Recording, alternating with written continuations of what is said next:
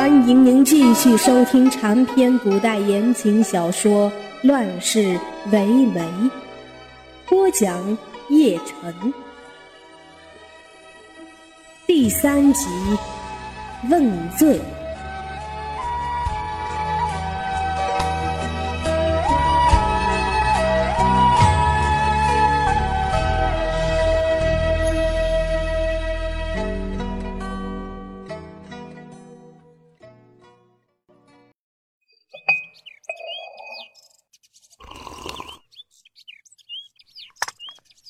坐。石桌旁的男人再次提醒楚英，只好强作镇定，大大方方的坐下。反正一时也不用说话，能装一时便是一时。此时镇定下来，再看眼前的这位阁主，也就三十左右的年纪，相貌倒是绝对的好看，裹着黑色青裘，里面穿紫色的直裾中衣。隐约见上面绣着相思芙蕖。楚英低下头，碍于身份不方便再看。这时阁主却开口了：“你可知错？”“啊？难不成这短命的孩子生前做错事儿了？”“你这性子怎么留在侯府里？不等你把任务完成，那个太夫人就先把你赶出去了。”还有，即便你在那府里是嫡夫人的身份，也不能这样胡来。性子该收还是得收的，难道要我教你不成？楚英把头放得更低了。他想起来，自己刚醒还糊涂的时候，的确是有丫头在他耳边聊天，说他为了争宠陷害苏家小姐。既有这么一桩，想来他的确是性子不好。还有，你告诉我，你是什么身份？楚音哑着嗓子，在脑子里把短命女少得可怜的记忆回忆了好几遭，也未能回忆出自己到底属于杀手的第几级，只好含糊的答道：“我是昭陵阁的杀手。”回答完，对方却一时没有说话，竟是沉默了。就这片刻的时间也够楚英受的，他不知道阁主究竟在这么短的时间里想了什么，就是因为不知道，所以才难挨。但他什么也不能做，多年的经验告诉他，此刻做什么动作都是不对的，所以他仍旧低着头，打定主意要把青石桩挖出个窟窿来。好在这沉默没保持多久，阁主带着斥责的声音就响起了：“你还知道自己是杀手？你若知道，又为何要去做那争风吃醋、陷自己于众矢之的的笨蛋？”楚英竟无言以对。即便不是他做的，他此刻也没什么脸面抬头，只好继续低着。但有一点，他倒是不明白。听阁主话里的意思，他大概清楚自己为什么会嫁入宣平侯府了。他并非真嫁，而是借嫁入之名留在府中完成任务。可既然如此，那个短命女又为何要去争风吃醋、争宠好胜？既然有资格做这昭陵阁的杀手，当真会傻到？去和那个什么苏家姑娘争风吃醋、争宠好胜吗？即便短命女的性子再蛮横，也断不会拎不清自己的身份的。她是杀手，不是一般门户人家的女子。你承认了？我从没想过你会承认。楚英猛然明白过来，哑着嗓子直喊：“再走，冤枉！”原来阁主是想试探他，他也一定不相信自己的手下会去做那些争风吃醋的傻事的。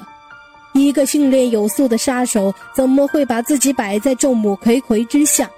除非有人故意把争风吃醋、争宠好胜的恶名声扣在他的身上，再加上短命女平时确有几分刁蛮性格，只要略施手段，见过他的人自然是会信的。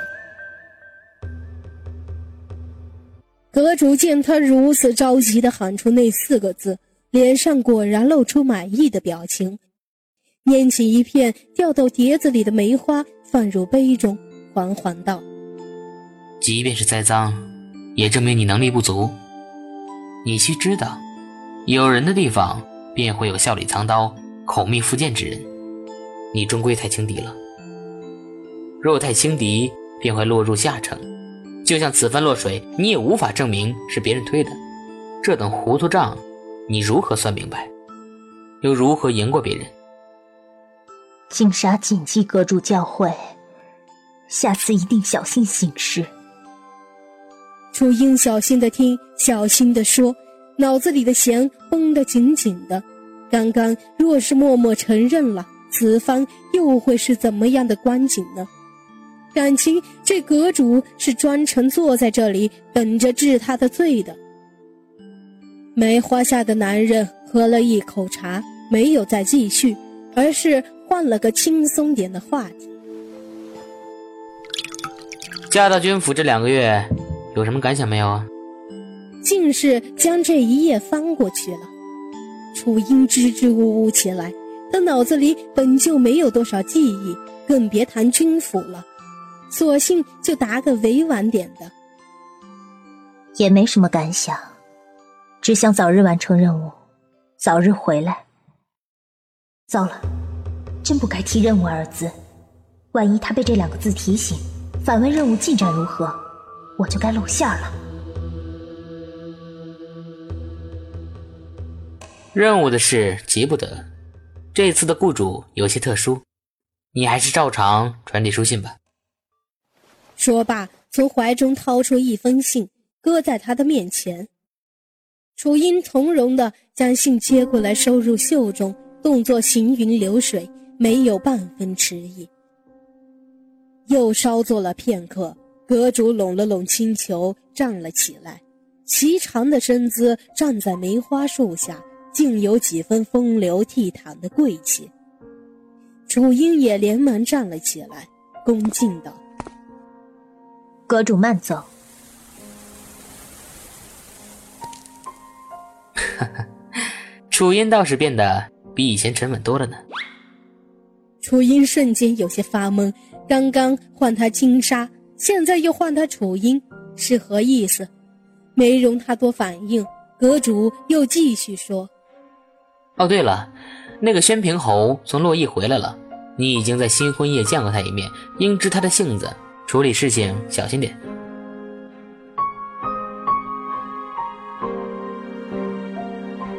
您现在收听到的是长篇古风言情小说《乱世为媒》，我是灵翠的 CV 夜郎环。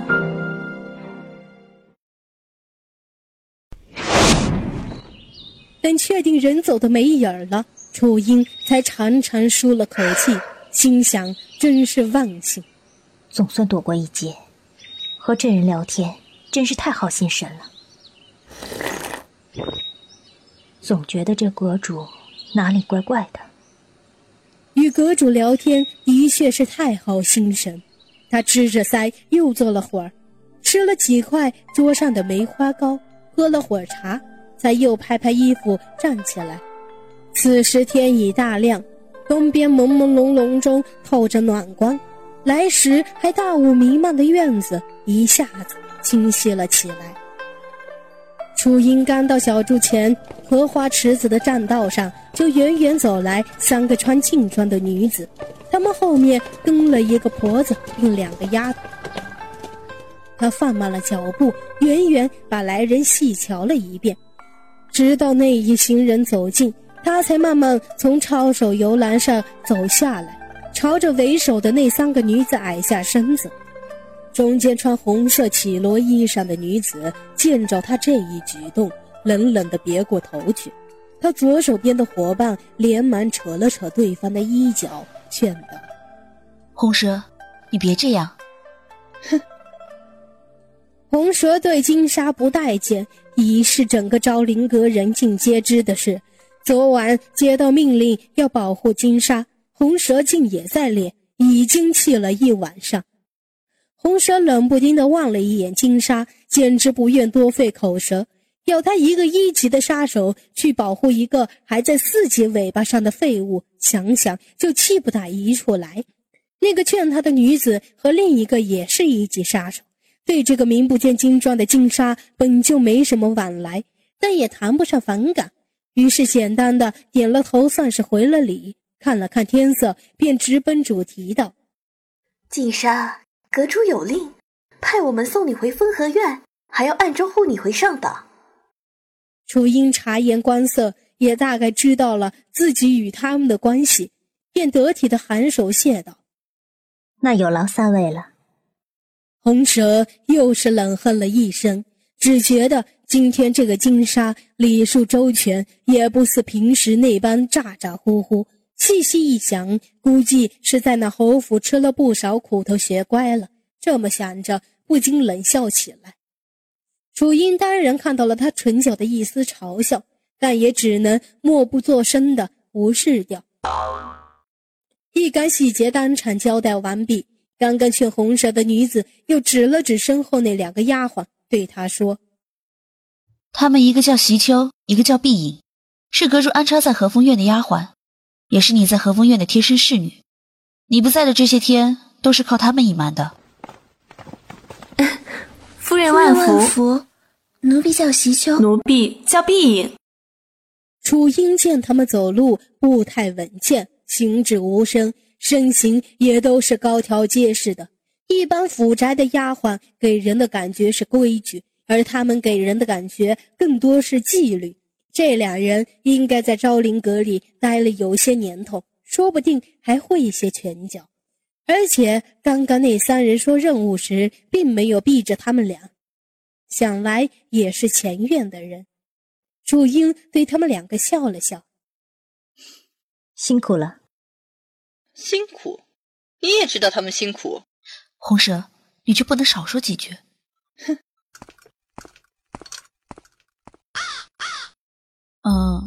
不碍事的。你也不是不知道，他就这脾气。我们也就走了，待会儿由席秋和碧影领你到和风院。我们会在暗中为你们清路。说罢，剩下的两人便都去追红蛇了。两人一走，楚英略迟疑了一下，还是紧走了几步，到那位从始至终一直站在最后面不吭声的婆子跟前，嬉笑的叫了一声：“刘婆婆。”他脑子里模模糊糊的有些个刘婆婆的记忆，再加上阁主一早就知会。刚刚红蛇讥笑他时，这个婆子又是直朝楚英递眼色，应该是感情极好的一个婆婆。刘婆婆见那三个大主子走了，伸手就一点楚英的脑袋，气道：“你还知道回来？你知不知道我一个老婆子家听到你这姑娘落水快死了是个什么感觉？哎呦，我那个心呐！你还笑？你还笑得出来？好 了好了。”我不笑了，不笑就是了。你这小妮子，好端端的如何要去做那跳水的行径？好好的命不留着，竟为别人作贱了。好婆婆，我不是自己跳下水的。你最懂我，难道也觉得我是那种自轻自贱的人吗？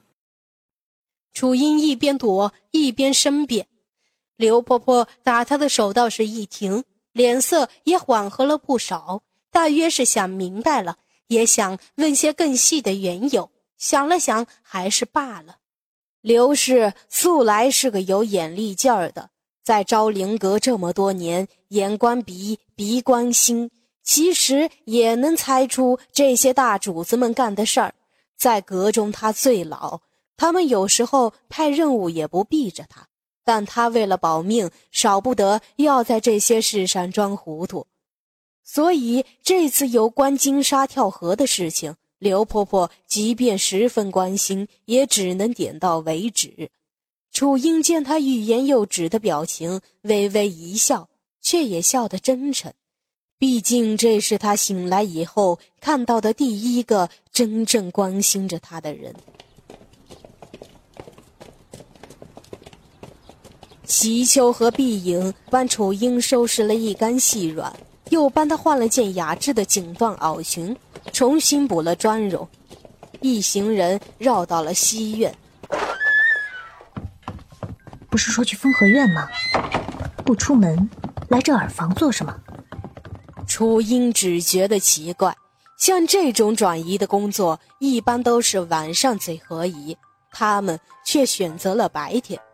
正想着，一行人又领他进了另一间耳房，他就更觉得奇怪了。四下看了看空空的房间，心里有些嘀咕。碧莹似乎看出了楚英的疑虑，嘿嘿一笑，走上前去，轻轻推了推面前的墙壁。嵌在墙中的石门没发出任何声音，便十分轻松地转了个角度，现出了石门外另一间雅房来。碧莹领着一行人进屋，待席秋把石门又悄无声息地合上了，才轻轻做了个揖，对他道：“夫人。”风和院到了，真不简单。感情这风和院就在昭陵阁的旁边啊。回夫人，这也算是巧合吧。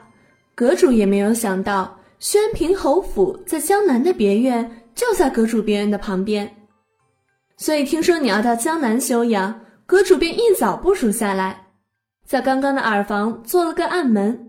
转移完成后，这暗门就得封死。这也是阁主交代的。碧影和席秋见转移的任务终于完成，不由暗暗的舒了口气。可是楚英却暗道自己刚刚就要露馅儿了。原来那个院子不是昭陵阁，而是阁主的别院。幸好这丫头没有注意他的话。楚英又看了看一旁的席秋，正叮叮当当的收拾一桌的碟碗。看样子是早上徐装样子带进来的早饭，瓷器的声音说大不大，说小不小，也不知他听见了没有。见席秋半天也没什么异样，他才慢慢放下心来。夫人，您是不知道，您不在的时候，我们作为贴身丫鬟，每日该怎么伺候还怎么伺候，整天忙得团团转，他们还真以为这屋里有人呢。殊不知，夫人压根儿不在这屋里。唉，这下可好了，您回来了，好歹是熬过来了。这作假的日子可真不好过。楚英见他话中有话，有苦难言的样子，刚想问，门呼的一声被推开了。夫人，席秋和碧影两个丫头当场就惊了。碧影又气又恼道：“你好大的胆子！夫人的房间也是你能闯的吗？”两位姐姐请息怒，林翠只是见着日头已经中午了，左右就是不见两位姐姐来为夫人拿药。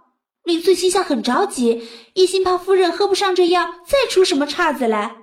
到时候怪罪到两位姐姐身上也不好，奴婢就自作主张的将药端过来了。你端药好像不是你的事儿吧？这林翠别无他意，只是一心想着侍奉好主子，还以为两位姐姐有事出去了，没成想原来是在的。我真不该出这个头，还请两位姐姐看在同是侍奉主子的份上，原谅林子这一回吧。这一番话说的，楚英身边那两个大丫鬟愣是说不出话来。这时候还怎么说原谅不原谅？他一句“同是侍奉主子的”，就把他们与他拉到了一个水平线上，是在提点他们：同是奴婢，主子还没说话呢，更由不得他们在这里大动肝火。原谅不原谅也是主子说了算的，哪轮得着他们两个？这个叫林翠的说完便不再多言，似乎是在等楚英这个夫人定夺。楚英心想：好厉害的丫头。本集出场角色：阁主司马陵，新朝，楚英，艺名熹微，红蛇，一剑山河，碧影，南宋有临安，席秋，桃夭，刘婆婆，紫云，林翠，夜郎黄，杀手龙套甲，夜郎黄，杀手龙套乙，紫云。听众朋友们，您刚刚收听的是长篇古代言情小说《乱世为媒》，播讲叶晨。